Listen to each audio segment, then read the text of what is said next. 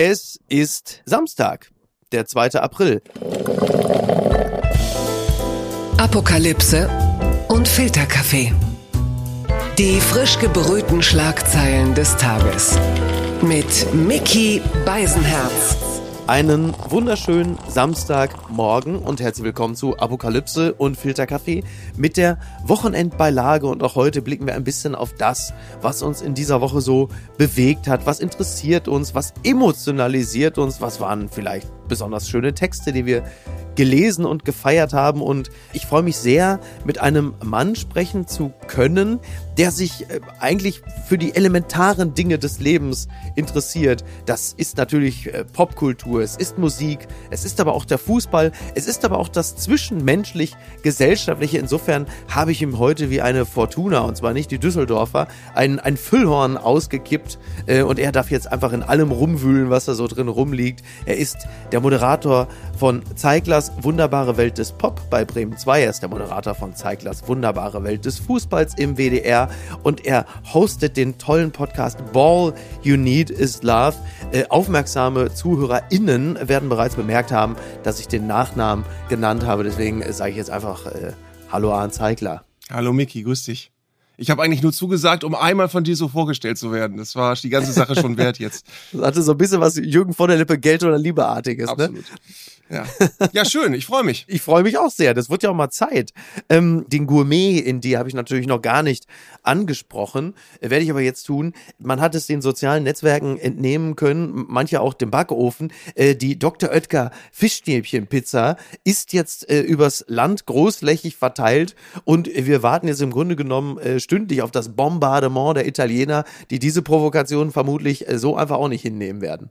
Gibt es die eigentlich? Die gibt es also wirklich? Weil ich wusste jetzt nicht genau, ob es ja. die wirklich gibt oder ob das so ein Fake ist wie diese Rittersport-Kriegsausgabe, die auch gerade im Moment überall. Quadratisch ähm, praktisch Blut. Genau. Ja. Aber die ja. gibt's wirklich, okay. Ja, ja, die gibt's wirklich. Die gibt's Wie wirklich. hast du dich gefühlt, als du die zum ersten Mal gesehen hast? Ist das, äh, ich, weil ich wusste nicht, ob es Ekel ist oder totale Neugier bei mir. Genau, es ist äh, so, so eine Mischung, wie wenn das neue Bühnenprogramm von Oliver Pocher rauskommt. Ne? Es ist eine Mischung aus Ekel und total, wobei, nein, nicht wirklich. Weder das, nein. Ähm, seit der Dr. Oetker äh, Schokopizza ist im Grunde genommen die Pforte äh, der Hölle geöffnet. Es ist kulinarisch nichts mehr unmöglich und deshalb äh, ist da jetzt auch wirklich, also alles, alles drin. Ne? Es ist so ein kulinarischer Jackson Pollock, wo einfach alles ineinander geschmissen wurde. Das Schreckliche daran, wahrscheinlich schmeckt sie einfach total gut. Ja. Also ich habe äh, ich hab äh, leider äh, zu meinem Leidwesen, ich äh, versuche seit letztes Jahr, seit einem Jahr versuche ich eigentlich abzunehmen und sich äh, so, mir solche Sachen zu verkneifen. Dummerweise habe ich gerade entdeckt, dass wirklich die ist jetzt nicht besonders revolutionär, aber dass die Kombination gesalzenes Karamell total gut schmeckt und zwar in jeder uh. erdenklichen Variante. Ähm, und, und unter anderem schmecken gesalzene Karamell-Popcorn unfassbar gut. Boah. Ja, ich esse das, das im Moment wirklich sehr häufig. Ähm, und irgendwann wird sowas auch in Pizzaform kommen. Ich gehe fest davon aus. Äh, jetzt ist es ausgesprochen, jetzt ist es in der Welt. Das äh, dauert Kara maximal noch die, drei Wochen. Die gute Karamell-Schafskäse-Pizza. jetzt, wir bleiben mal im Bereich äh, äh, Dinge, die nicht nur für Kinder schlecht sind. Gucken mal, wer da spricht. Der großartige Cornelius Pollmer hat sich befasst mit einem, halten Sie sich fest, Kinderbuch von Carsten Maschmeyer in der Süddeutschen die Start-up-Gang, da knallen die Kinder Sektkorken. Beim Geld beginnt die Freundschaft. Der Ich-Unternehmer Carsten Maschmeyer bringt ein kapitalistisches Kinderbuch heraus. Man sollte es besser nicht als Anleitung lesen. Und da schreibt er unter anderem, bei Geld beginnt die Freundschaft. Das wäre er jetzt also gewesen, der ideale Titel für ein Kinderbuch, das Maschmeyer mit dem Wirtschaftsmenschen Axel Teubert hergestellt hat und das soeben erschienen ist. Der Titel hätte wenigstens vom Sound her gut in die kleine Sammlung mit Maschmeyers sonstigen Werken gepasst, die bisher allerdings allesamt in der Amazon-Subkategorie Onanieren unter der Dusche erschienen sind. Die Startup Gang. Das ist wirklich, es ist, glaube ich, wirklich genauso schrecklich, wie es klingt. Ähm, das ist also Wahnsinn. Ich habe äh, mich in Carsten Maschmeyers Oeuvre auch noch nicht so richtig eingelesen, aber ich bin jetzt natürlich neugierig geworden. Und tatsächlich ist so, wenn man, wenn man die Bücher googelt, die heißen die sechs Elemente des Erfolgs, die Millionärsformel, Selfmade die Erfolgsformel und Selfmade erfolgreich leben. Und das scheinen vier verschiedene Bücher zu sein. ähm, also, oder, oder viermal das gleiche Buch unter einem unterschiedlichen Titel. Und ich glaube, das ist auch schon die Millionärsformel. Einfach immer das gleiche Buch schreiben und es unterschiedlich nennen. Ähm, ja. Und bei dem Kinderbuch ist es offenbar so, dass tatsächlich den Kindern beigebracht werden soll, spiel nicht so viel draußen, spiel nicht so viel mit anderen Kindern, spiel nicht so viel mit armen Kindern, sorg dich mehr um Richtig. Geld als um andere Dinge, denk materiell, ist anders als das, was ich bislang so verfolgt Das habe. als hätte TKKG relativ früh umgeschult auf Drückerkolonne. Und äh, das finde ich irgendwie, gefällt mir gut. Alleine die Inhaltsangabe, ja, dass Rich Kid Nele will die Ja. Projektwoche ihrer Schule eigentlich in der Fridays for Future Gruppe verbringen, aber die ist schon voll. Klammer auf, das ist jetzt meine Vermutung, vielleicht hatte sie Dreadlocks, aber das gehört jetzt hier nicht her. Deswegen geht Nele zum Design Thinking. Dort lernt sie Karl und Alia und Mehmet kennen. Ah, sehr divers. Da Ja. hat also jemand mehrfach Maschmeyer gesagt, das musst du so machen, sonst. Nein, das, ist das Großartigste ist ja, aber die, die Diversität wird ja dadurch konterkariert, dass Mehmets Vater eine Dönerbude hat. Das, das fand ich das Ach? Großartigste. Ach so, das muss, ach Das, so, äh, natürlich. Das, Das, ja, ja, das ist so. Das habe ich in einer Amazon-Rezension gelesen. Das ist äh, ganz Ja, schön, nett gemeint, Diversität Mhm. als Thema, aber Mehmets Vater hat eine Dönerbude, das ist ja irgendwie wieder doof. Das ist, ja- das ist ja sehr gut. Das ist ja so, das ist so ein bisschen das Weltbild von Elke Heidenreich. Aber gut, die Kinder werden Freunde und bekommen schnell ziemliches FDP. Platz da. Hier kommt die Startup-Gang, ruft Karl. Das ist, das ist alles so gut, ey. Also irre. Ich, ich möchte nur einen Satz noch zitieren. Hinter dieser Botschaft aber steht die verklärende Romantik jener deutschen Selfmade-Hupen, von denen Maschmeyer mit einiger Wahrscheinlichkeit die lauteste ist. Egozentrismus und Geldgeilheit wird von ihm und anderen verbal schön geföhnt zum Unternehmergeist. Toll. Also wirklich, ich meine, Carsten Maschmeyer, äh, das ist ja nun allgemein bekannt, ist also, sagen wir mal, der zweitdubioseste Freund von Gerhard Schröder. Insgesamt eine interessante äh, Erfolgsgeschichte. Und die Millionärsformeln von Carsten Maschmeyer, die ihn wirklich zum Millionär gemacht haben, die stehen höchstwahrscheinlich jetzt in dem Sinne nicht in den Büchern, äh, die er bislang rausgebracht hat. Das ist wahrscheinlich jetzt wirklich der allerletzte, von dem ich ein Kinderbuch äh, würde lesen wollen. Oder vorlesen wollen in dem Fall. Ja, aber ich finde es so spannend, weil du, guck mal, du und ich, wir haben beide Kinder. Allein der Gedanke, sich vorzustellen, ich möchte, dass mein Kind mit zehn anfängt, sich vor allem um Geld Gedanken zu machen. ja. Das ist so, da ist, das ist auf so vielen Ebenen krank. Ja. Ähm, aber trotzdem gibt es einen Illustrator, der das Buch illustriert und es gibt einen Verlag, der es rausbringt und es gibt Leute, die es kaufen und es ist äh, und die es für eine gute Idee halten. Ja, man könnte Kindern schon beibringen, ein Startup zu gründen. Andererseits muss man sagen, wir beide sind äh, Männer im besten Alter, die in den Medien tätig sind, will sagen, wir sind langsam am Ende des Regenbogens angekommen und stellen plötzlich fest, der Topf ist leer. Da wäre es natürlich eigentlich gar nicht so schlecht, wenn wir vielleicht jetzt doch unsere in Richtung Teenageralter sich entwickeln würden Kinder äh, vielleicht doch langsam mal so, oder? Dass man sagt, also einerseits finde ich, da bist du wieder in diesem äh, Habeckschen Dilemma. Einerseits ist es verwerflich und ekelhaft, andererseits sind wir auch vielleicht schon drauf angewiesen, wer weiß. ne? Aber welche Werte vermittelt man denn mit dem Buch? Äh, sind es die Werte, Schule ist nicht so wichtig? Oder ist es, ja doch, Schule ist wichtig, du musst besser sein als die anderen und du musst dich auch mit Ellbogen gegen die anderen durchsetzen? Aber was nicht wichtig ist, ist Sportverein, Spaß haben, Freunde treffen. Zumindest nicht Ja. dann, wenn es arme Freunde sind. Also das, Ja. das, ist, das ist alles, ich äh, werd nicht schlau aus, aus, aus dem Gedanken, der hinter diesem Buch stecken muss. Ja, aber in diesem Buch werden äh, Begriffe, ich zitiere nochmal Polmer, es werden Begriffe erklärt wie Inkubator, Merger und Rapid Prototyping. Unter letzterem versteht man den Überbegriff für verschiedene Arten der zeitsparenden Herstellung von Prototypen. Ja, also das ist doch genau das, was man möchte. Ne? Nicht immer nur Bibi und Tina, sondern äh, jetzt mal mehr Mergen, äh, Pippa. Und dann muss man aber auch in seinem Kinderzimmer so einen Fernseher anbringen, wo dann die Börsenkurse immer durchlaufen. Vielleicht nachts kurz ausmachen, aber morgens gleich wieder an und Ja, dann da ist der DAX halt eben nicht in so einem äh, Tierbuch, äh, was ist was, sondern Die gute Tat des Tages. Spanien schenkt Jugendlichen 400 Euro für Festivals, Konzerte und Vinyl. Das berichtet der Rolling Stone. Spanien wird digitale Kulturgutscheine für 18-Jährige einführen, die der Kultur zugutekommen sollen. Wäre das nicht auch etwas für Deutschland? Fragt man. Und nicht vielleicht auch für die Kinder äh, von Carsten Maschmeyer. Ähm, ist doch toll, oder? Ja, also grundsätzlich finde ich, äh, haben wir uns ja alle noch mal so ein bisschen neu sortiert, was das Thema Kultur angeht und den Wert von Kultur in den letzten zwei Jahren, weil wir haben eigentlich ja alle immer vor Corona gedacht, Kultur ist immer da und immer verfügbar und immer greifbar und wenn ich Lust auf Kultur habe, gehe ich abends weg und hole mir welche.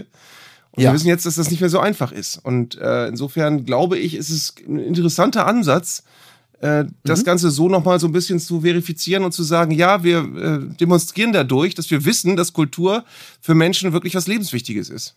Total. Und diese 400 Euro äh, bei dem digitalen Gutschein, die sind auch zweckgebunden. Also man kann sich da nicht irgendwelche irren Sachen kaufen wie äh, Lebensmittel oder Schulbücher, sondern es muss ausgegeben werden für Festivals, Veranstaltungen, Bücher, Vinyl oder digitale Musik. Mhm. Und das finde ich ja so als, als kulturelles Starterkabel, äh, finde ich das ja eine total gute Idee.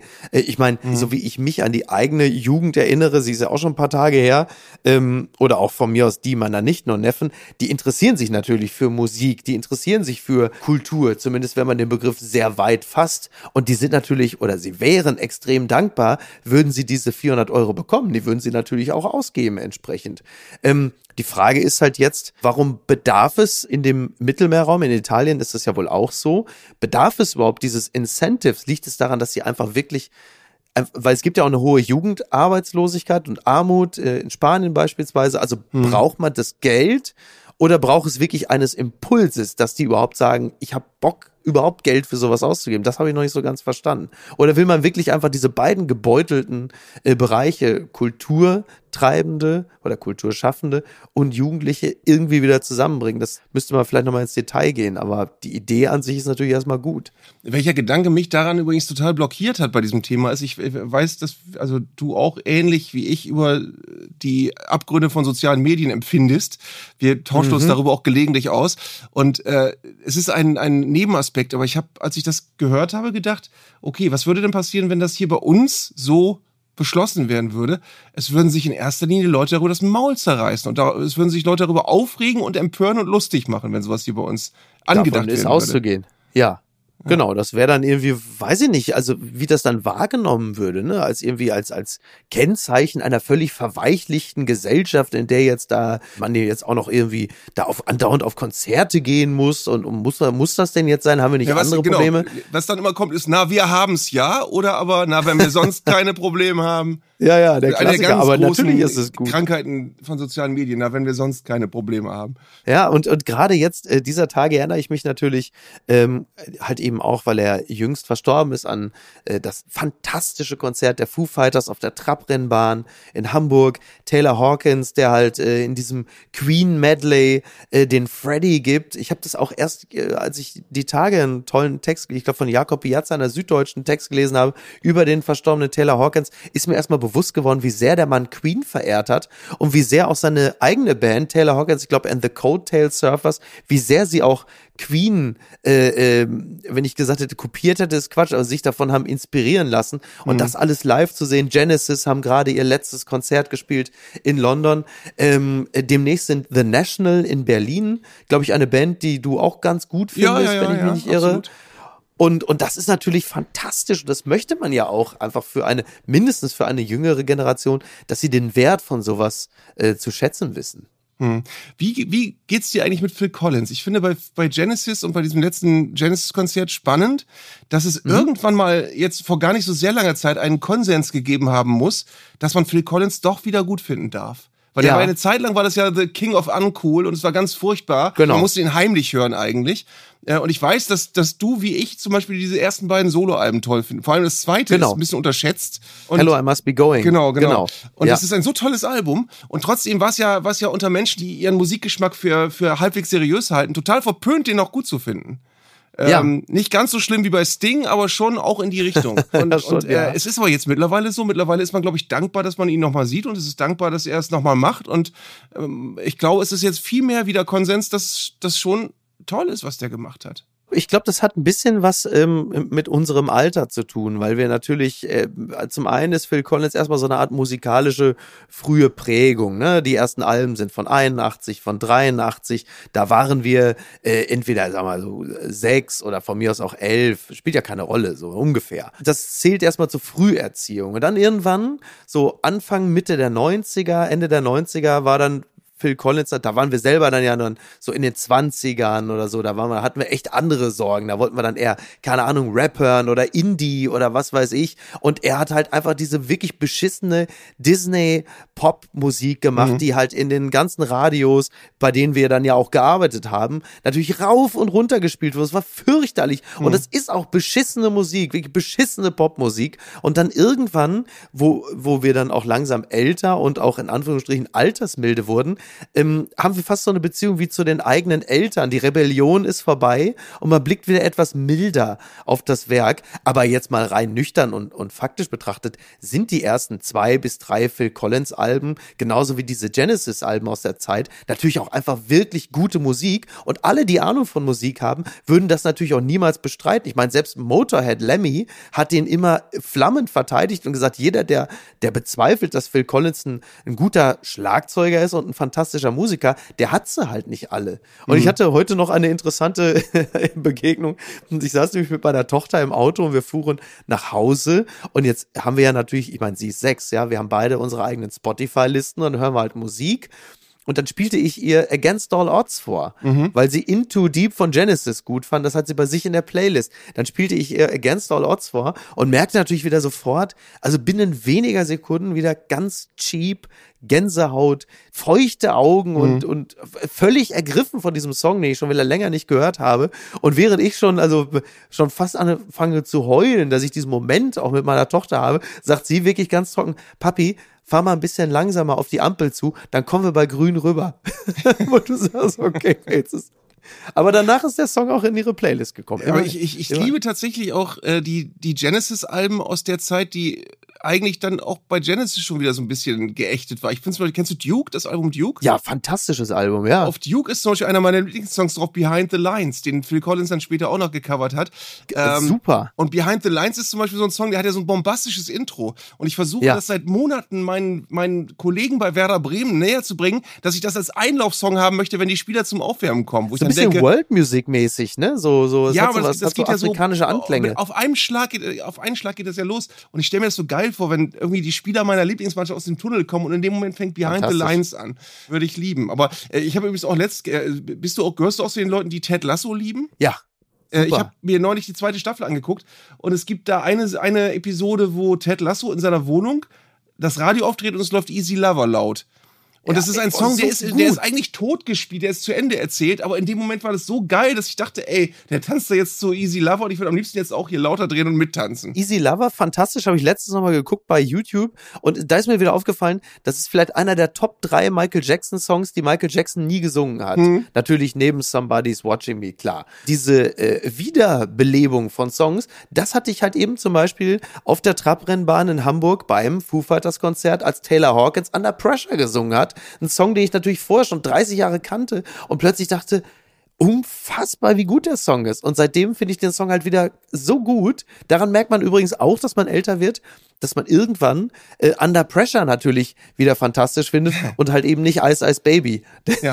dass es irgendwann wieder kippt und sagt, nee, nee, also jetzt wollen wir mal, mal wieder seriös, wollen wir mal die Kirche im Dorf lassen. Ja, aber wenn wir das Thema jetzt beenden, möchte ich noch unbedingt darauf hinweisen, dass alle Menschen, die jetzt ein bisschen nochmal Lust gekriegt haben, sich Musik von Genesis anzuhören, den eher wenig bekannten, sehr langen Song Ripples hören sollten vom Album äh, A Trick of the Tail, ein altes Genesis-Album. Ich glaube, der Song ist neun Minuten lang, er ist ein, einer der frühen Phil Collins-Songs von Genesis. Und es gibt wenig Songs, die mich so sehr berühren wie der. Also wer, wer jetzt Lust hat, das als Soundtrack nach diesem Podcast zu hören, Ripples von Genesis. Die Schlagzeile des Tages zumindest vor 40 Jahren, Argentinien besetzt die Falklands beziehungsweise die Falklands. Ähm, damals besetzten argentinische Truppen die äh, Falklandinseln, die seit 149 Jahren britische Kronkolonie sind. So, das zitiere ich natürlich äh, deshalb sehr gern, weil man sich ja manchmal so, ähm, auch wenn das äh, ein vergleichsweise marginaler Konflikt war, man fühlt sich natürlich ein bisschen daran erinnert an das, was jetzt gerade geschieht. Hm. Das ist ja auch schon komplett in Vergessenheit äh, geraten. Das äh, dominiert dominierte äh, auch so ein bisschen damals die WM 1986, als ja dann Argentinien auf England traf. Die Revanche, ja. Die Revanche. Und ähm, heute ist dieser Konflikt ja fast schon vergessen. Ich muss übrigens ehrlich gestehen, ich war damals sogar schon in der Oberstufe, das heißt, wir haben es sogar im Unterricht behandelt. Ich weiß aber gar nicht mehr, warum, warum zur Hölle haben die diese Falklandinseln besetzt und wie ist das überhaupt ausgegangen? Ja, das weiß ich äh, offen gestanden auch nicht, aber ich glaube, ich glaube, die Engländer haben die noch meine ich. Aber was uns ja die Geschichte lehrt, ist tatsächlich, es muss damals ganz wichtig gewesen sein, diese Inseln zu besetzen. Wahrscheinlich gab es da auch Tote. Und es Ja, geht ja, ja. kein Hahn mehr danach, wer diese Insel heute hat und warum. Also es ist irgendwie äh, wahrscheinlich auch aus seiner Laune heraus ge geschehen. Soweit ich weiß, äh, gab es Tote, aber das ist jetzt wirklich, äh, wie äh, Niki, äh, liebe Grüße, immer sagt, I'm talking out of my ass, weil ich es wirklich, äh, wirklich nicht im Detail weiß. Ich weiß es noch nicht mal grob, aber ähm, wenn ich mich nicht irre, war damals ja noch die argentinische Militärjunta äh, am Werk, Genau. die ja auch 1978 äh, die Geschicke des Landes bestimmt hat, in der ja die FIFA auch eine WM hat stattfinden lassen. Und äh, dass die natürlich ein ähnliches Geschäftsgebaren haben wie äh, Wladimir Putin, der sich halt einfach wie so ein Berggorilla da draufsetzt, wo er Bock drauf hat, das ist halt eben auch historisch dann jetzt nicht wirklich ein absoluter Sonderfall, wie wir dann ja auch gerade mal wieder feststellen. Ja, und dann hat Maggie Thatcher gesagt, so nicht, Freunde. Und äh, hat es dann drauf ankommen lassen. Mit einem Ergebnis, das äh, du dir wahrscheinlich gerade ergoogelt hast, so wie ich dich. Ich google gerade jetzt. Äh, Ja. Ich finde es faszinierend. Der Krieg fing im April an und endete im Juni, weil England gesagt hat, der Krieg ist jetzt übrigens wieder beendet. ah ja.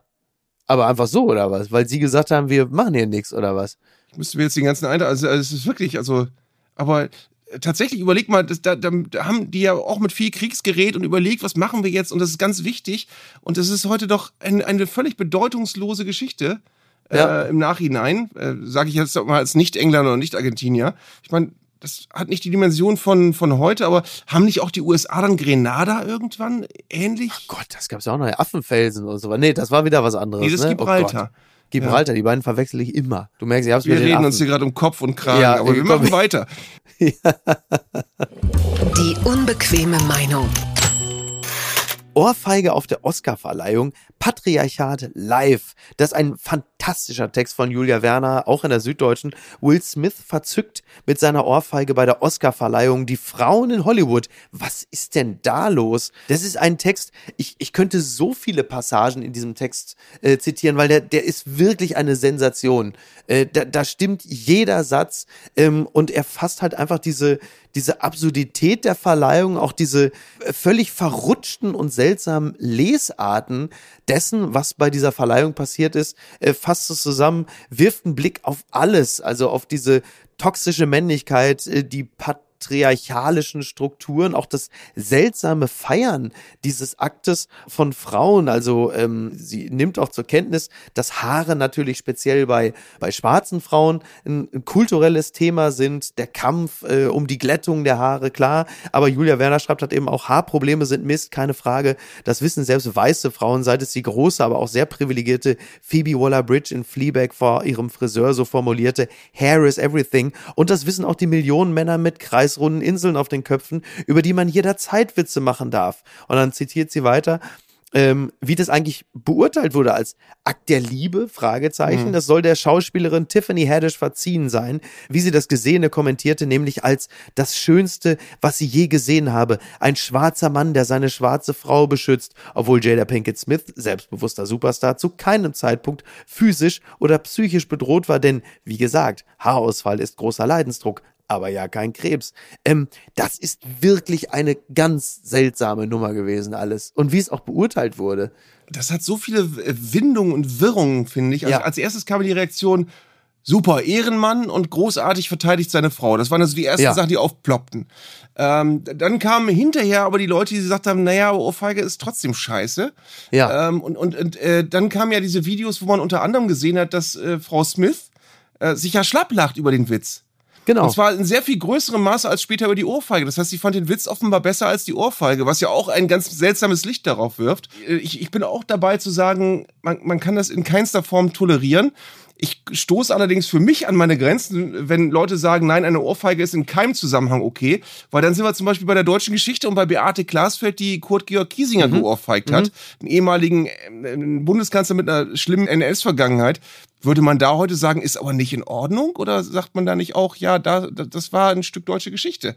Also, Ja. wo, wo hört's, wo hört's auf, wo fängt's an? Also, und, aber grundsätzlich, was auch in dem Text drinsteht, den du zitierst, ist, es ist natürlich auch nicht der Grundgedanke des Feminismus, dass ein Mann sich für seine Frau prügelt, wenn sie einen Witz Ja. über sich ergehen lassen muss. Also ich würde zum Beispiel auch den Anspruch an meine Frau stellen, wenn wir bei einer solchen Veranstaltung wären, dass sie mich also entweder davon abhalten würde oder auch mit einer persönlichen Reaktion nicht dazu animieren würde, auf die Bühne zu gehen und einem anderen eine zu schmieren in einer solchen Situation, mhm. um dann auch ähm, aus den unterschiedlichsten Gründen, also auch um vielleicht nicht den Oscar-Moment des eigenen Mannes zu ruinieren, weil der Schlagende macht sich natürlich, und da sind wir jetzt zum Beispiel in einem kulturellen Kontext, denn das ist ja die Oscar-Verleihung immer noch, auch wenn DC und Marvel versuchen, das alles zu zerstören. Mhm Mhm. Da ist ja eine Ohrfeige, ein Faustschlag ja auch nochmal was anderes als halt eben äh, Beate Glasfeld, die einen Altnazi äh, im Bundestag ohrfeigt. Ne? Und das ist ja nun mal einfach auch wirklich das,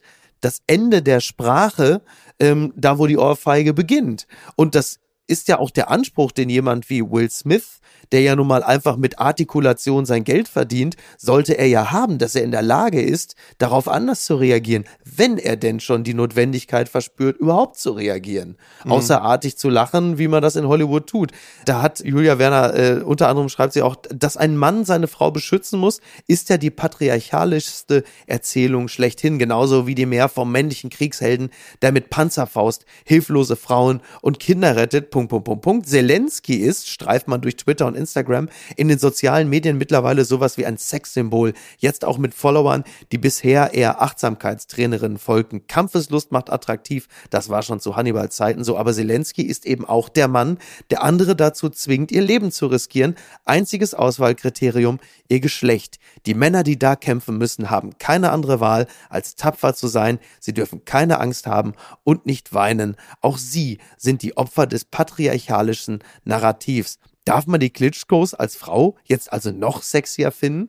Ähm, ja, das ist, da, also sie schlägt da Bögen, die aber in sich alle total stimmig sind. Mhm. Und äh, ich bin wirklich absolut begeistert. Ich würde mir den Text am liebsten einrahmen und irgendwo hinhängen, weil es mit allem aufräumt, ähm, auch mit diesen ganzen seltsamen, halt auch dann äh, feministischen Attitüden, die sich dann in diesem Falle ja auch komplett selbst entlarven.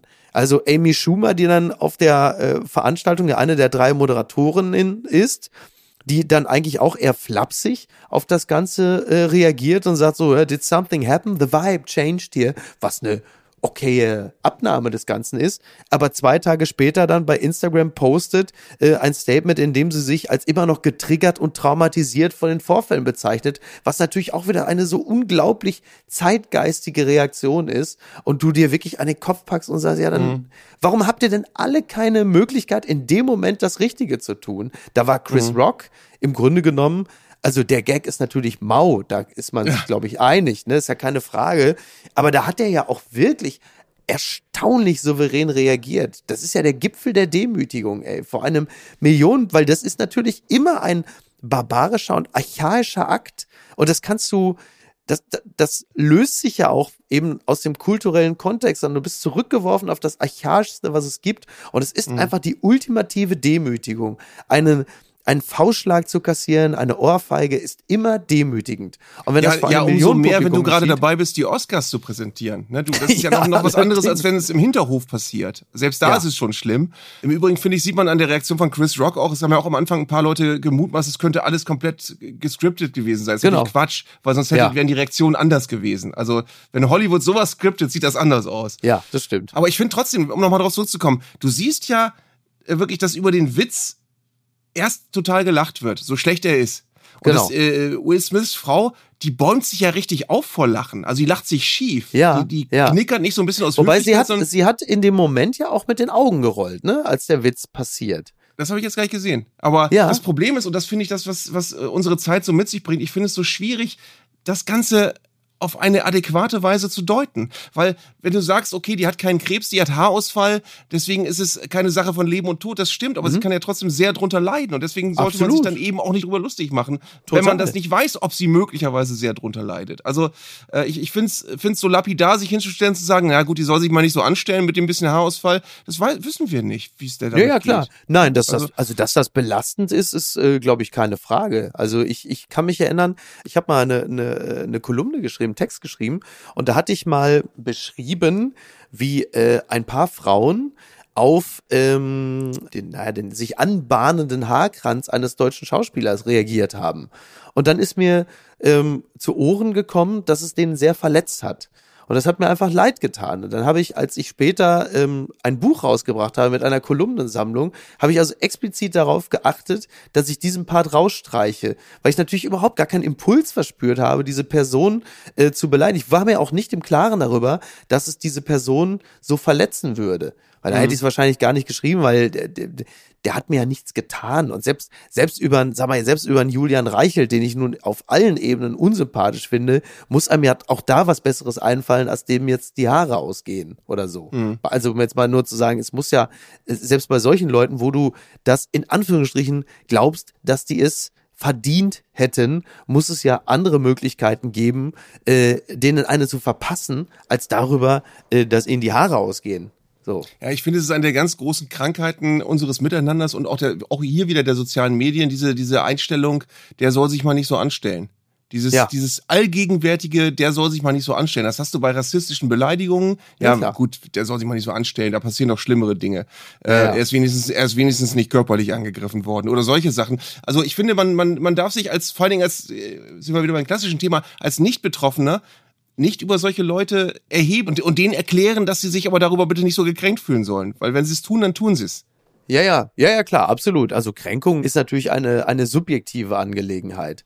Bedeutet aber auch im Bereich der, äh, der Comedy zum Beispiel, dass du natürlich aber auch als Bühnenkünstler, der es im Zweifel darauf anlegt, äh, harsch mit seiner Umwelt umzugehen, musst du aber natürlich auch in Kauf nehmen, irgendjemand wird aus irgendwelchen Gründen immer gekränkt sein. Und du wirst dann ähm, für dich selber natürlich auch die Rechnung aufmachen müssen, äh, welche Kränkung bin ich bereit in Kauf zu nehmen von anderen. Also da wirst du mhm. wahrscheinlich auch nicht drum rumkommen. Schätze ich, also je nachdem, welche Form von Comedy du praktizierst. Wenn die natürlich ausschließlich introspektiv ist, dann wird es vermutlich gehen. Sobald du irgendwie äh, Gesellschaften oder Gesellschaftsteile beschreibst, wird es vermutlich immer Menschen geben, die sagen, das finde ich beleidigend oder das finde ich verletzend. Mhm. Wird wahrscheinlich nicht anders gehen, fürchte ich. Aber es wird äh, auch nicht anders gehen, als dass wirklich immer der Beleidigte die Instanz sein muss und nicht man selbst als Außenstehender jemandem erklären muss, ob der sich. Ne? Das finde ich, und das ist in dem Fall halt auch einer der Punkte. Sowas kann man sich nicht ausdenken ja, wir, wir bleiben irgendwie im Bereich der Kränkung und Beleidigung. Äh, die Zeit äh, schreibt beziehungsweise Anne Hänig in einem Kommentar über den Fall Gil Oferim, die Anheizer, auch führende Politiker, haben jenen Mann vorverurteilt, den Gil Oferim mutmaßlich falsch beschuldigt hatte. Sie sollten sich mindestens entschuldigen. Ähm, ja, sie schreibt dann äh, darüber, dass es jetzt natürlich gerade eine Anklage gibt äh, gegen Gil Oferim. Wir kennen den Fall aus dem Westin in Leipzig, mhm. ähm, dass er angeblich antisemitisch beleidigt wurde, ist bislang völlig ungeklärt. Man kann, glaube ich, sagen, was aber geklärt ist, ist, dass dieser Mitarbeiter an der Rezeption im Hotel ihn eben nicht antisemitisch beleidigt hat. Und das war ja im Grunde genommen der, der, der Stein des Anstoßes, der, der Kern der Empörung. Und sie schreibt, dass diese Vorwürfe damals bei vielen, die sie hörten, eine sofortige innere Empörung auslösten. Wer wollte das verurteilen? Antisemitismus ist ein großes Problem in Deutschland. Sich solidarisieren zu wollen mit einem potenziellen Opfer ist kein Impuls, für den man sich schämen müsste.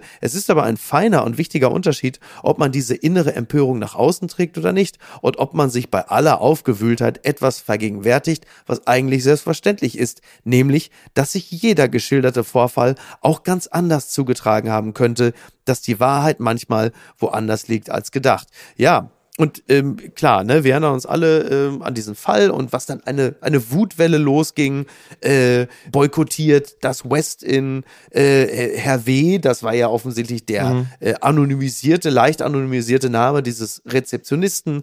Äh, der musste sich natürlich auch einiges anhören. Zum Glück wurde der Name immer noch abgekürzt. Boykottaufrufe ohne Ende, Riesensolidarität natürlich mit Gil Menschenketten. Menschenketten, ähm, teilweise natürlich auch ähm, gut gemeinte, aber etwas seltsame Reaktion seitens der Hotelbetreiber. Wir erinnern uns an dieses Solidaritätsfoto, in dem also so identitätspolitisch äh, und kulturell so ziemlich alles ineinander geworfen ja, wurde, was ja. in irgendeiner Form, also das war so ein, so ein Signal auch der totalen Hilflosigkeit und Ahnungslosigkeit, aber immerhin gut gemeint. Und jetzt sind wir in einer Situation, dass es zumindest, was die äh, Ermittlungen angeht, so eine Art äh, Handbremsendrift haben gerade. Und jetzt derzeit ähm, zumindest der Verdacht im Raume steht, dass hier bewusst Falschaussagen getätigt wurden, womit aber man auch klar wieder sagen muss, auch das ist derzeit noch überhaupt nicht ähm, erwiesen. Mhm. Vielleicht auch nicht ganz so wichtig, weil nämlich jetzt natürlich schon wieder in die andere Richtung geht. Ja. Also ich finde die Geschichte schwer erträglich, muss ich ganz ehrlich sagen, weil wenn, ja. wenn es denn so sein sollte, dass tatsächlich Gil Ofarim sich diesen ganzen Fall ausgedacht hat, dann hat er damit einen so großen Schaden angerichtet, äh, weil er natürlich all denjenigen äh, Wasser auf die Mühlen gießt, die äh, bei, bei, bei irgendwelchen Diskriminierungsgeschichten immer anzweifeln. Das ist bestimmt gar nicht so passiert. Ja, ja, klar. Hat er sich bestimmt ausgedacht. Das hast du ja bei jedem, wir sind beide Fußball interessiert, bei jedem Rassismusvorwurf in einem Stadion ja. siehst du hunderte von Leuten, die schreiben, das hat er sich bestimmt ausgedacht, da war gar genau. nichts. Ja, Und genau genau solche Sachen begünstigt äh, Gil Ofarim. Aber auch hier die, die zweite Ebene, du und ich, wir sind keine Juden. Wir wissen nicht, wie sich das anfühlt, antisemitisch beleidigt zu werden und verfolgt mhm. zu werden. Und der wird das oft erlebt haben in seinem Leben. Ja. Ähm, das entschuldigt nicht, wenn er sich in diesem Fall eine Sache ausgedacht hat und jemanden auf Basis falscher Behauptungen diffamieren sollte, falls es so ist. Aber ich glaube trotz allem, dass wir uns nicht reinversetzen können. Genauso wenig, wie wir uns reinversetzen können, wie sich Rassismus anfühlt. Ähm, genau. Das kann man versuchen mit Empathie, aber man steckt wirklich nie in dieser Situation, dass man es dass man's eins zu eins nachfüllen kann. Und deswegen würde ich hier auf jeden Fall berücksichtigen wollen, dass Gil Ofarim wahrscheinlich Fälle dieser Art öfter mal erlebt hat, wo es definitiv auch zugetroffen ist. Ähm, das sollte man auf jeden Fall nicht ganz vergessen. Nein, das würde ich, also das würde ich definitiv äh, auch nicht in Abrede stellen wollen. Äh, davon muss man wahrscheinlich leider äh, ausgehen. Nicht nur statistisch ist es ja belegt, dass äh, die Zahl der antisemitischen Vorfälle sich ja, ich glaube, mittlerweile vervierfacht hat oder so. Insofern, mhm. äh, alleine deshalb ähm, war das ja auch für alle irgendwie so glaubwürdig zu sagen, ja klar, typisch. Dann ist das Ganze natürlich auch noch in Sachsen. Da scheint ja. der Fall natürlich völlig klar zu sein dann ist äh, der Rezeptionist ja wohl auch noch iranischstämmig gewesen. Also bitte Leute, da können wir doch sagen, Case closed. Und plötzlich stellen wir fest, oh, möglicherweise ist es ganz anders gewesen will sagen, dass das natürlich, was dann wieder beim, beim Twitter Supreme Court schon entschieden wurde, halt eben mit der Realität nicht zwingend übereinstimmen muss. Und mhm. das ist sicherlich eine, ungeachtet dessen, wie es jetzt ausgeht, aber das ist natürlich eine Lehre, die man immer ziehen sollte, ist, Leute, haltet euch zurück wartet doch erst einmal ab und eben nicht immer diesem Impuls nachgeben zu sagen, ich muss das jetzt beurteilen und verurteilen und Leute aburteilen, sondern so schwer es fällt, abwarten, bis dann tatsächlich die Dinge geklärt sind. Aber das ist natürlich bei der aktuellen Aufmerksamkeitsökonomie nahezu unmöglich, weil es natürlich eine Art Volkssport ist und da will man natürlich schnell dabei sein und gründliche Prüfung ist natürlich genau das Gegenteil von äh, einer schnellen Meinungsäußerung. Hm. Aber was sich in den letzten 30 Jahren dazu geändert hat, ist seit der Erfindung von sozialen Medien und Shitstorms tatsächlich, dass äh, wir früher abgewartet hätten, was rauskommt. Also früher wäre das eine Meldung gewesen und dann wäre aufgeklärt worden. Und genau. dann hätte man sich nochmal informieren können, was denn wirklich war und dann hätte man gesagt, ach so.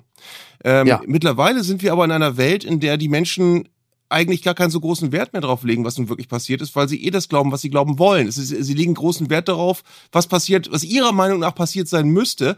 Und die ja. Leute, die, die jetzt sagen, habe ich von Anfang an gewusst, dass der gelogen hat, die konnten mhm. das gar nicht von Anfang an gewusst haben, die wollten das nur. Ja, ähm, ja. Und äh, genau. das, das, das ist so schwierig an der ganzen, an der ganzen Situation. Das, das, wird, das wird benutzt fürs eigene Weltbild und zwar egal, ob es gestimmt hat oder nicht. Und die Leute, die. Exakt, und zwar in beide Richtungen. In ja, beide genau. Richtungen.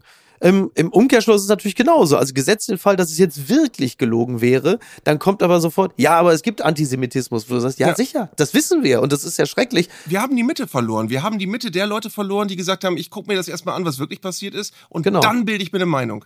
Das gibt es kaum noch. Das Kleingedruckte. Du bist der Autor eines wunderbaren Buches, also nicht nur eines, aber das letzte Buch hat nun mal den Namen Traumfußball. Ich äh, habe das Buch gelesen, es ist toll und es äh, schwärmt ja vor allen Dingen von den, ja, kann man sagen, goldenen, doch, eigentlich den goldenen, ja nicht nur Momenten, sondern den erhabensten Gefühlen, die man im Zusammenhang mit Fußball und seinen Protagonisten haben kann.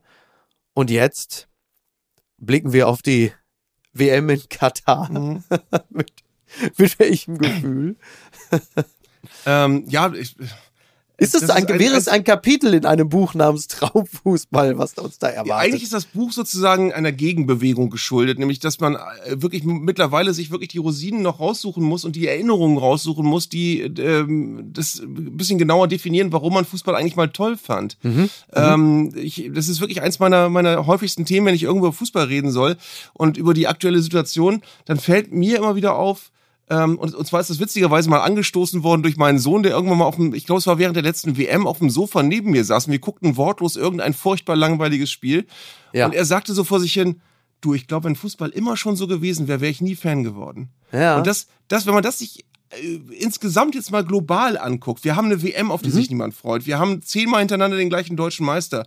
Wir haben Geisterspiele. Hallo, es ist doch noch gar nicht raus, Arndt, es ist noch gar nicht raus. Es ist spannend wie selten. Ich hänge mich jetzt mal aus dem Fenster. Ja. Ich glaube schon. Und äh, wir haben, wir haben Geisterspiele hinter uns, wo uns gezeigt worden ist, Leute, wir brauchen euch gar nicht als Zuschauer. Das, was wir nie gedacht hätten. Wir hätten immer gedacht, ey, ohne Zuschauer spielen die nicht. Jetzt wissen Mhm. Ja. wir, doch, die spielen auch ohne Zuschauer. Teilweise sogar haben, besser.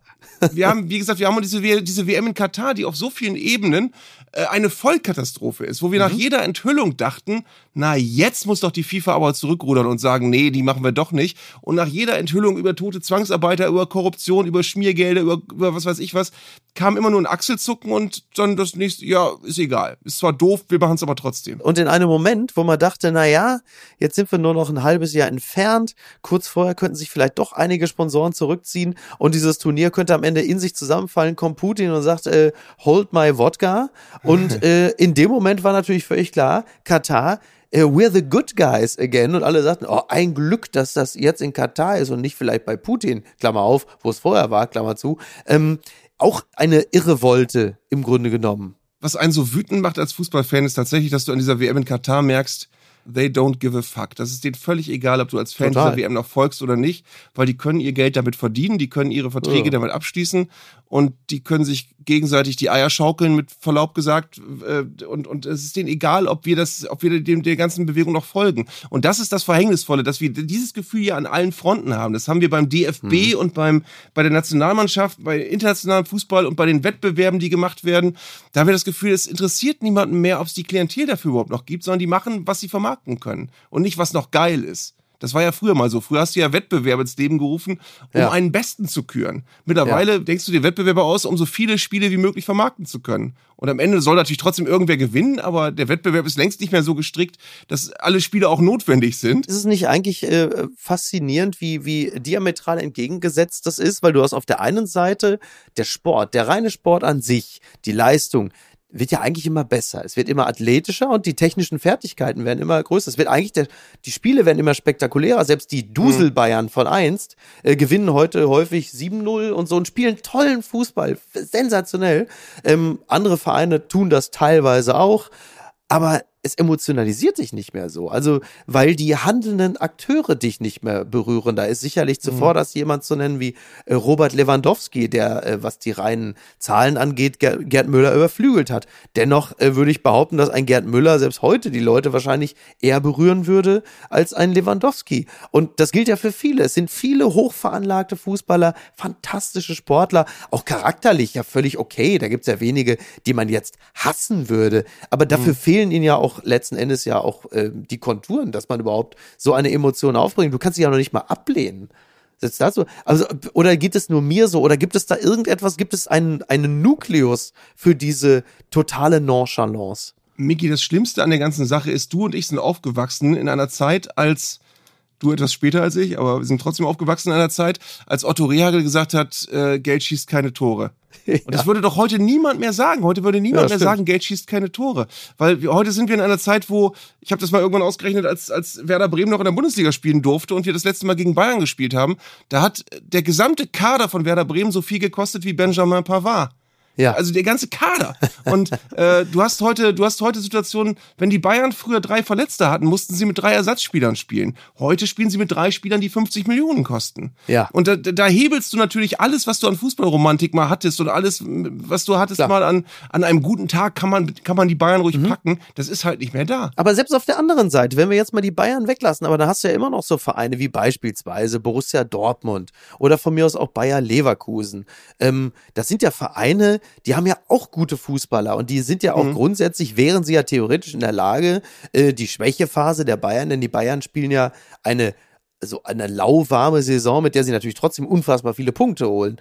Aber da müsste ja was gehen. Aber auch diese Mannschaften berühren uns ja nicht wirklich. Also selbst Borussia Dortmund, deren Fan ich ja Stand jetzt immer noch bin, das lässt sich ja weitestgehend kalt. Du blickst ja nicht auf diesen Verein und sagst, oh toll, äh, Nico Schulz, äh, Wahnsinn. Äh, oder auch Leute wie selbst der wirklich sehr, sehr gute Guerrero oder so. Aber diese Menschen sind mir egal. Wenn ich das dann wiederum vergleiche mit, und jetzt sage ich den Namen ausnahmsweise noch einmal, weil du es bist, mit dieser Klopp-Mannschaft. Und zwar noch nicht mal mit der Klopp-Mannschaft 2011 oder 2012, die alles geholt haben, sondern mit der Klopp-Mannschaft 2009. So von mhm. mir aus mit so Leuten wie Tinga oder Fringe oder DD oder so. Aber du hattest ja Bock, dir die anzugucken. Die haben dich ja berührt. Du konntest mit diesen Leuten ja was anfangen. Also was was ist da verrutscht? Bin ich es und glorifiziere ich das alles? Möglicherweise.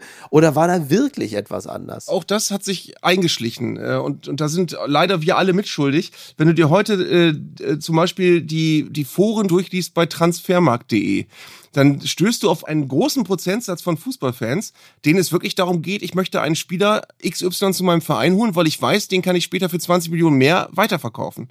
Das ist wie eine Wirtschaftssimulation für viele Leute. Ja. Da geht es nicht mehr darum, ich möchte einen Spieler holen, damit er bei mir spielt, so lange wie möglich. Das ist ja die mhm. alte Romantik, die wir hatten. Genau. Äh, sondern es geht darum, äh, nee, das ist kein Mehrwertspieler. Wir brauchen aber Spieler, die man zu Geld machen kann. Und mittlerweile denken selbst 15-Jährige schon, äh, welchen Spieler kann ich gewinnbringend holen? Den kann ich, oh, den kann ich da holen, der ist viel mehr wert. Da kann ich zwei Jahre später 15 Millionen mehr generieren. Äh, ja. da sind wir wieder bei Maschmeier. Da schließt, schließt, sich, schließt sich der Kreis sozusagen. Inku also, Inkubatoren, Merger, sind es äh, auch Prototypen? Genau. Ja. Also äh, es ist wirklich, viele behandeln Fußball wie eine Wirtschaftssimulation. Und äh, sind beleidigt, wenn ihr Verein einen Spieler holt, der schon 31 ist und keinen hohen Wiederverkaufswert mehr hat, obwohl das vielleicht ein geiler Fußballer ist, der dich drei Jahre lang begeistern kann, wenn er das Trikot deines Vereins trägt. Das ist alles, das hat sich alles verschoben. Oh, ich dachte, du wärst längst tot. Heute vor 17 Jahren ist Papst Johannes Paul II. gestorben und zwar um 21.37 Uhr nach langer Krankheit im Alter von 84 Jahren in seiner Wohnung im obersten Stock des Apostolischen Palastes in Rom. Ich erinnere mich daran, ich, ich äh, saß damals mit meiner Familie, Oma, Eltern, mit meiner äh, damaligen Freundin, liebe Grüße an Sarah, saßen wir da auf der Terrasse und plötzlich läuteten die Glocken. Und dann denkst du, mhm. oh, was ist denn da los? Und dann fällt dir ein, ah, der hm. Papst ist gestorben. Und das war damals ja äh, wirklich ein jetzt nicht gänzlich unerwartetes Ereignis, denn wir erinnern uns, äh, damals haben Päpste ja noch nicht von sich aus gesagt, ich mach Feierabend, mhm. äh, weil die Sitte gerade klopft, sondern ähm, der hat's ja durchgezogen. Der hat ja dann, ich glaube, das Jahr vorher noch den Ostergruß irgendwie oder so gesprochen. Und da saß ja wirklich ein absolutes, von schwerster Krankheit gezeichnetes, man muss es einfach sagen, sabberndes Wrack, wo ja, jeder gedacht hat. Sterben zugucken, das war ganz Genau. Schlimm. Genau, wo du sagst, wo ist denn da die Barmherzigkeit, diesen Mann vor diesem unwürdigen Akt vor der Öffentlichkeit zu schützen? Die bittere Pointe dieses ganzen Vorganges ist aber eine ganz andere, denn irgendwo in Berlin in einem Pflegeheim starb am selben Abend Harald Junke. Eben dieser Harald Junke, der immer den Wunsch geäußert hat, ähm, damals natürlich noch klarsichtig, dass er natürlich auf der Bühne sterben möchte. Und mhm. es geschah genau das Gegenteil. Er dämmerte dahin, dement, in einem Pflegeheim in Berlin, unter Ausschluss der Öffentlichkeit. Und an dem Abend, wo der große Harald Junke stirbt und natürlich die Titelseiten bekommen hätte, stirbt wer? Der Papst. Das war wirklich somit die bitterste Pointe, die ich mir überhaupt denken kann. Was, was? Wirklich? Ja. Hm. ja. Ich ja. finde, äh, Harald Junke gehört zu der Generation von, von Fernsehmachern oder nennen es auch Kulturschaffenden, wo wir auch das Gefühl haben, solche Leute gibt es heute nicht mehr. Solche Leute ja. wie Peter Frankenfeld oder Heinz Erhardt oder so, die, die ein Handwerk gelernt haben, ja. um Leute zu begeistern ähm, nun ist äh, Harald Junke jemand gewesen, den verbinde ich so mit meiner, mit meiner Elterngeneration mit Musik ist Trumpf und irgendwelchen genau. unlustigen Sketchen. Aber trotz allem muss man ja sagen, das waren alles noch auf ihre Weise Multitalente. Ne? Das ist nicht wie was heute alles hochgespült wird im Fernsehen, sondern das waren Leute, die mussten sich ganz, ganz, ganz doll anstrengen, um irgendwann mal ins Fernsehen zu kommen. Total. Auch anders als heute. Ja, eindeutig. Wobei, ähm, was ich bei Harald Junke, es, es gibt ja ähm, äh, so tolle Dokus, die es dann, häufig laufen die ja im NDR oder so. Ich meine, klar, legendär war natürlich Kuhlenkampfs Schuhe, in der ARD mhm, lief der ja. Film.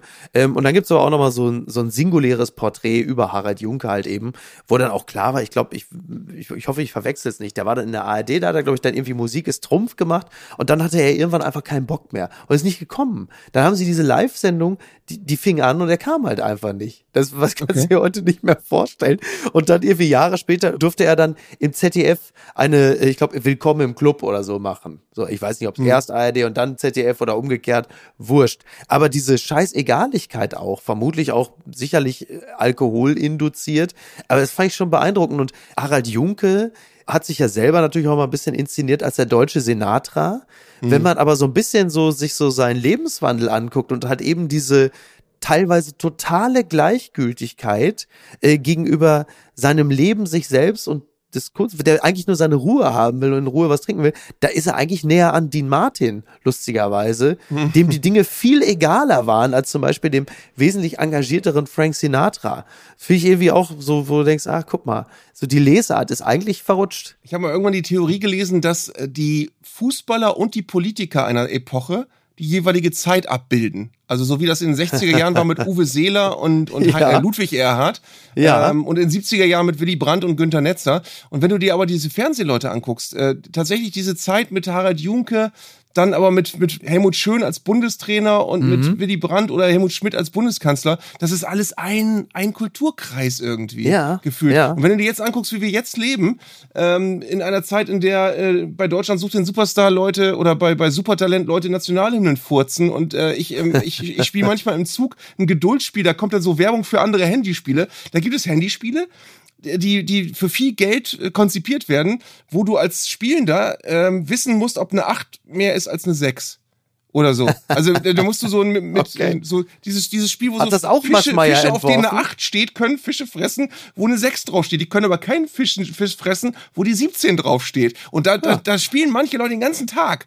ähm, und da, da merkst du so eine, so eine so eine Grundverblödung, die aber die aber so Konsens ist. Jetzt die Gegenthese, jetzt die Gegenthese. Also das, was du da berichtest, sind möglicherweise nur die Ausläufer ja. ähm, einer Epoche die vorbeigeht. Denn beginnend mit den 2020ern, die natürlich insgesamt eine relativ beschissene Zeit sind, habe ich das Gefühl, dass jetzt die Ära der Experten angebrochen ist. Experten und Expertinnen. Also mit Corona, also dieser Satz, stop making stupid people famous, das ist natürlich ein Satz, der seine Blütezeit hatte irgendwo zwischen äh, dem Aufkommen von DSDS und den mhm. Kardashians. Und jetzt habe ich das Gefühl, wird das Ganze abgelöst möglicherweise auch nur im deutschen Raum, auf den ich jetzt gerade natürlich explizit blicke, in der es natürlich sehr stark darum geht, Experten und Expertinnen äh, auf ein Schild zu heben, die überall auftauchen, die plötzlich auch so eine Art Popstar sind, die natürlich bei Twitter und bei Instagram auch mittlerweile viele, viele Follower haben.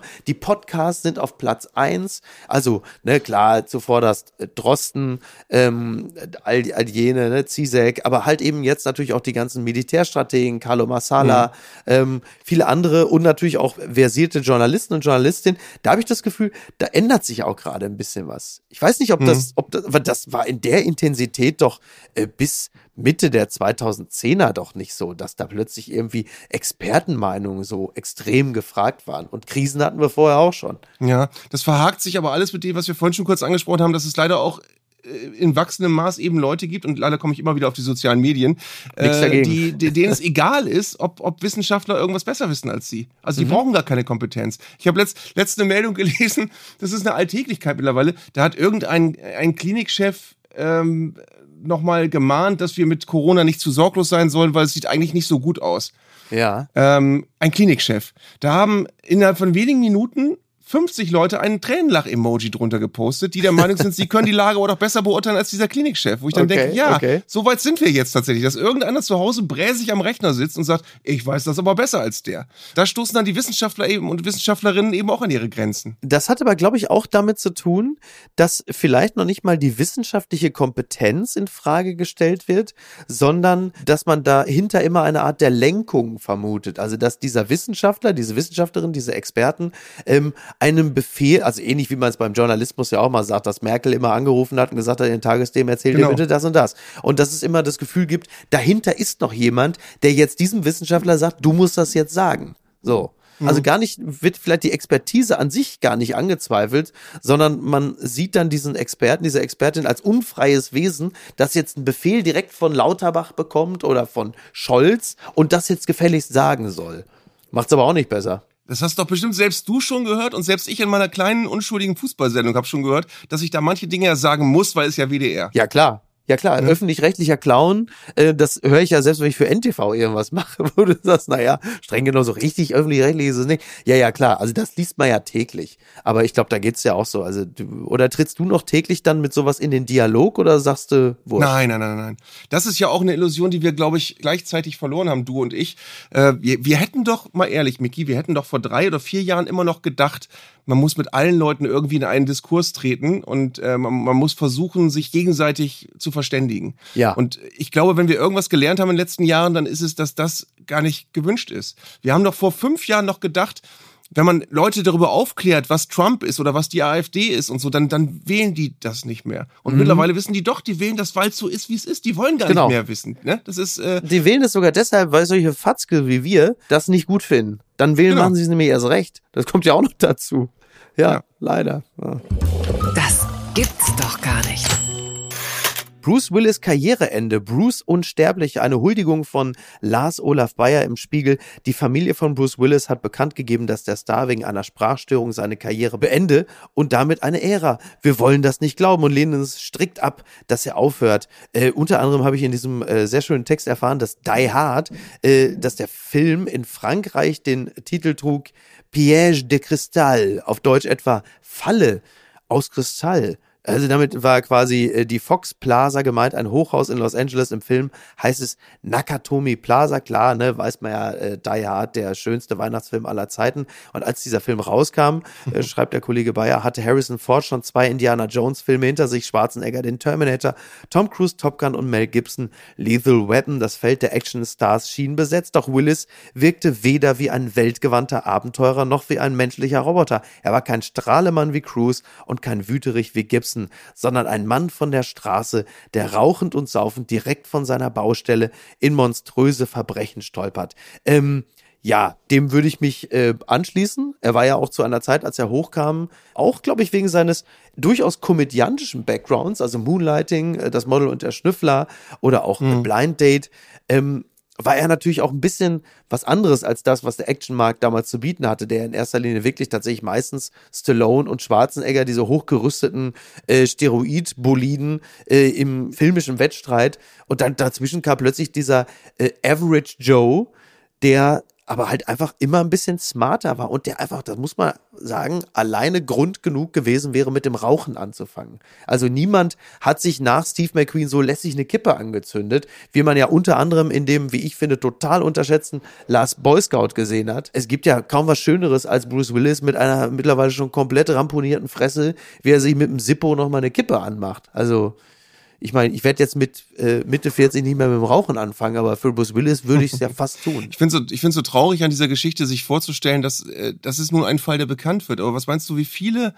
Personen einfach irgendwann aus der Öffentlichkeit verschwinden, weil sie so wie jetzt mal so Aphasie-bedingt beispielsweise, wie bei Bruce Willis. Was auch immer, das kann ja, kann ja auch andere Krankheiten sein. Aber wie, wie viele Personen, die uns früher mhm. vertraut waren aus Film oder Fernsehen, sind plötzlich einfach nicht mehr da.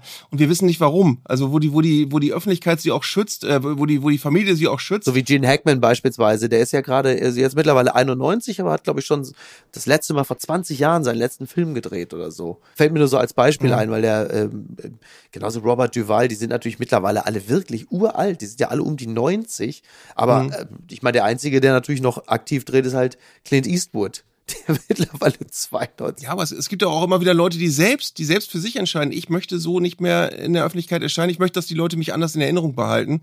Äh, es gab mal den Fall des von mir sehr verehrten, und ich glaube, du magst ihn auch, Sängers Glenn Campbell, der an äh, ein großartiger Sänger, der an Demenz ja. gestorben ist, an den, oder an den Folgen von Demenz. Und der aber noch, als er noch konnte, eine Tournee noch machen wollte. Und äh, das hat dann seine Frau veranlasst, ein Statement rauszugeben und das offenzulegen, dass er Demenz hat, weil Glenn Campbell gesagt hat, ich möchte nicht, dass die Leute mhm. denken, ich bin betrunken, ja. wenn ich auf der Bühne stehe und den Text ja. nicht mehr weiß. Und das ist so traurig, finde ich, so, so unglaublich traurig, wenn man sich dann vorstellt, der geht jetzt noch einmal auf Tour und weiß, ich verschwinde langsam. Ähnlich gelagert ist der Fall von äh, Tony Bennett, auch Anfang 90, an der jetzt mit Lady Gaga nochmal ein Album aufgenommen hat, auch mit ihr aufgetreten ist, der auch an Demenz erkrankt ist und man merkt es wohl auch in gewisser Hinsicht, weil er dann schon mal so Textpassagen vergisst. Aber äh, man sieht es ihm natürlich nach, weil man halt um die Krankheit weiß und man freut sich einfach, dass man diesen großen Musiker nochmal live auf der Bühne sehen kann. Aber das, was du sagst, ist natürlich total richtig, weil ähm, ich meine, das Schauspielgewerk ist natürlich auch eines, was halt von Eitelkeit durchzogen ist. Und ähm, Natürlich mhm. will ein Schauspieler äh, dann äh, nicht, dass die Weltöffentlichkeit ihm beim Verblassen zusieht. Ich meine, Sean Connery wird für sich auch die Entscheidung irgendwann gefällt haben, zu sagen, jetzt ist es auch gut. Ist ja auch, ist ja auch toll, wenn einem das gelingt, zu einem gewissen Zeitpunkt zu sagen, ähm, es reicht ja jetzt. Ich meine, ähm, nur was die eigene Ikonosie, Ikonosie, Iko, also Ikoni, was die, weiß, was das lassen wir schön drin, was die eigene Ikonisierung angeht, ist ja nur wenigstens, äh, dass in Anführungsstrichen Glück vergönnt, einfach jung zu sterben. Also siehe James Dean beispielsweise oder selbst Heath Ledger. Das sind natürlich Menschen, mhm. die werden wir immer als junge Menschen in Erinnerung behalten. Ähm, aber die Alternative, einfach zu leben, im Zweifel dann auch vielleicht unter Ausschluss der Öffentlichkeit, ist ja auch nicht so unattraktiv, wenn man noch ein bisschen was auf der Habenseite hat, sprich Freunde, Familie, Kinder. Also schwierig. Und was, was Bruce Willis angeht, ähm, da ist es jetzt übrigens gerade so, der war ja nominiert für den Razzie Award, die Goldene Himbeere, äh, auch in einem äh, erstaunlichen Maß. Ich glaube, sie haben ihn irgendwie achtfach nominiert oder so, weil er so unglaublich viel, der hat, glaube ich, er hat, glaube ich, in acht Kategorien war er nominiert. Also er hat ja unglaublich viel gedreht, alleine auch im letzten Jahr. Ich glaube, irgendwie mhm. zehn Filme oder so. In diesem Jahr sollten auch nochmal zehn rauskommen oder elf. Ähm, das haben sie ihm jetzt erspart. Sie haben ihn einfach von der Nominierungsliste gestrichen, wobei ich da auch manchmal denke, ganz ehrlich, es ist halt die Beurteilung, man hätte es auch durchziehen können. Da denke ich mir, der ist ja jetzt, ne, also, aber gut, die werden vielleicht auch gedacht haben, möglicherweise ist seine Minderleistung jetzt schon auf diese Aphasie äh, zurückzuführen und sie wollten sich das einfach nicht geben und ihn nicht zusätzlich beschämen. Äh, was da jetzt richtig oder falsch ist, vermag ihn nicht zu beurteilen. Aber dass er so wahnsinnig viel gedreht hat, zehn, elf Filme im letzten, elf in diesem. Und das sind ja immer Filme, in denen er nur so Kurzauftritte hat. So zwei, drei Drehtage und dafür gibt's dann eine Million oder zwei. Das erscheint einem im Nachhinein natürlich jetzt schon wesentlich schlüssiger, weil er ja vermutlich schon gewusst hat, dass er nicht mehr allzu lange wird drehen können. Und da wird er sich wahrscheinlich gedacht haben, fuck it, die 20 Millionen für zehn Filme, nehme ich noch mit. Ich meine, der Lebensstil mhm. äh, so rund um Hollywood ist ja jetzt auch nicht so wahnsinnig günstig. Und das erschließt sich einem jetzt natürlich schon ein bisschen mehr. Mhm. Auf der anderen Seite ist es natürlich schon ein hoher Preis für, für die fehlende Privatsphäre und Anonymität. Du kannst eben nicht äh, in deinem stillen Kämmerlein mit, mit den Personen, die du liebst, äh, deine Krankheit verarbeiten und dich pflegen lassen, sondern du musst, äh, du musst das in ja. der Öffentlichkeit machen. Das ist natürlich Total. auch glaube ich, echt, kann ein ziemlicher Fluch sein. Bitte empören Sie sich jetzt. Das müssen wir zum Schluss natürlich noch äh, klären. Äh, ich zitiere den Mediendienst DWDL. WDR hält sich bedeckt. Kein Statement vom Sender. Ditch Zukunft ist äh, unklar. Ja, es ist schon ein Jahr oder fast ein Jahr her, dass Ditch zuletzt im WDR zu sehen war.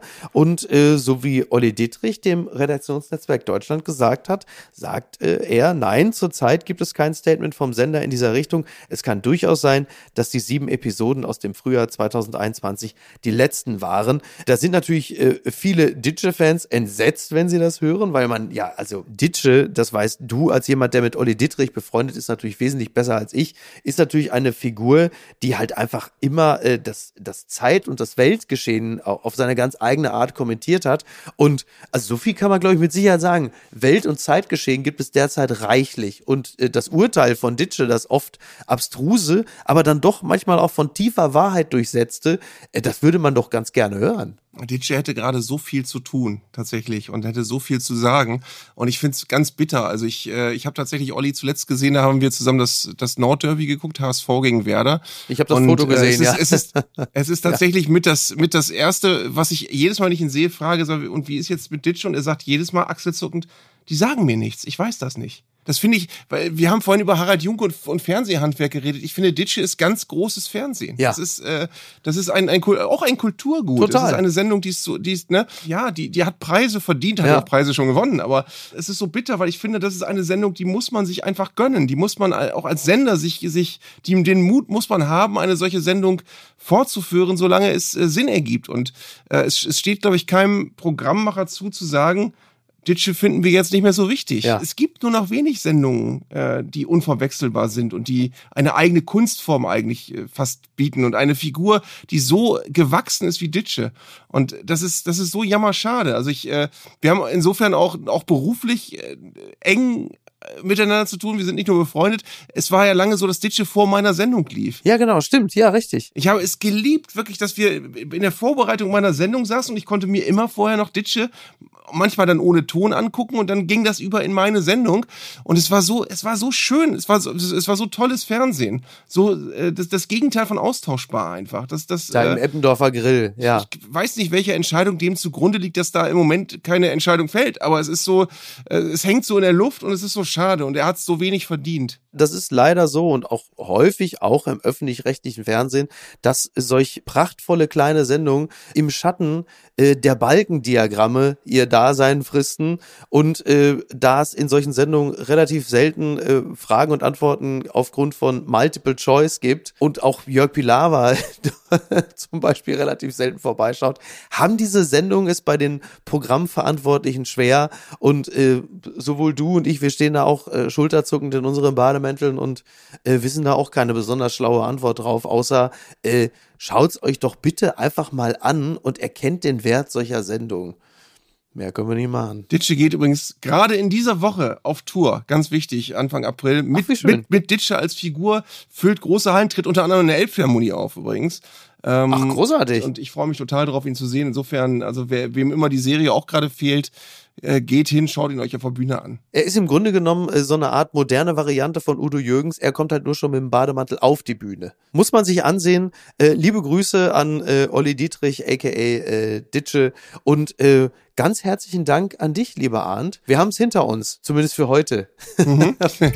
Ich Es war mir eine Freude, es hat Spaß gemacht. das hat mich auch sehr, sehr gefreut. Ähm, das war total schön und ich würde mich äh, sehr freuen, wenn du demnächst mal wieder bei uns zu Gast wärst. Wir müssen ja nicht wieder zwei Jahre warten. bin, ich bin dabei, das ist jetzt schon die Zusage hier. Sehr cool. Super. Dann können wir vielleicht auch mal in einer regulären Folge so richtig knallhartes Tagesgeschehen kommentieren. Ne? Es war ja vergleichsweise unpolitisch, aber ich weiß doch, dass du ein sehr politischer Mensch bist. Ein bisschen was davon haben wir ja heute auch mitbekommen. So ist es ja. Ich wünsche allen, die das hier gehört haben, ein schönes Wochenende. Miki, dir auch. Und hoffentlich sehen wir uns bald mal wieder ganz. Es geht ja jetzt langsam wieder. Ja, das, da, lass uns das bitte machen. Vielleicht müssen wir auch mal ein Spiel zusammen gucken. Allen anderen äh, kann ich natürlich nur sagen, lasst dieses Wochenende doch einfach ausklingen mit äh, Zeiglas wunderbarer Welt des Fußballs. Äh, so mache ich es zumindest immer regelmäßig im WDR am Sonntag, am späteren Sonntagabend. Also, Arndt, vielen Dank. Mach's gut. Bis Du denn. auch. Bis dann. Ciao.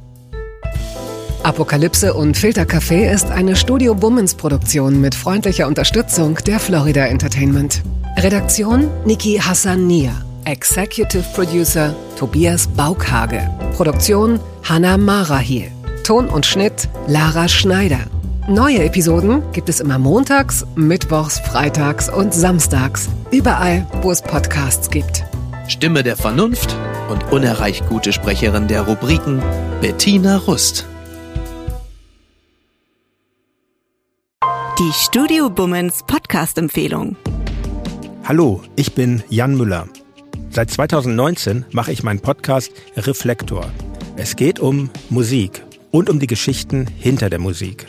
Ich selbst spiele bei Tokotronic. Ich weiß, was es bedeutet, Musik zu machen, in einer Band zu spielen, Alben aufzunehmen und auf Tour zu sein. Ich kenne alle Facetten, die sich mit diesem Beruf verbinden. Drama und Euphorie. Und genau darüber spreche ich mit meinen Gästen bei Reflektor. Was verbindet uns? Was unterscheidet uns?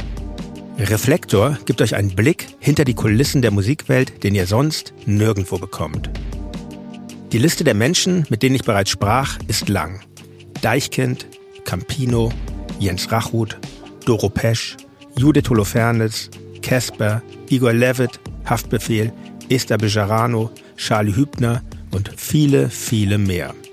Am 14. März ist die Winterpause zu Ende. Dann geht es weiter mit neuen Gästen, jeden Freitag. Ich freue mich drauf und ich freue mich auf euch. Wer nicht so lange warten möchte, der kann sich im Club Reflektor ganz besondere exklusive Folgen anhören. Hört gerne rein bei steadyhq.com. Music is a healing force of the universe. Reflektor, der Musikpodcast. Wir hören uns ab dem 14. März. Euer Jan Müller.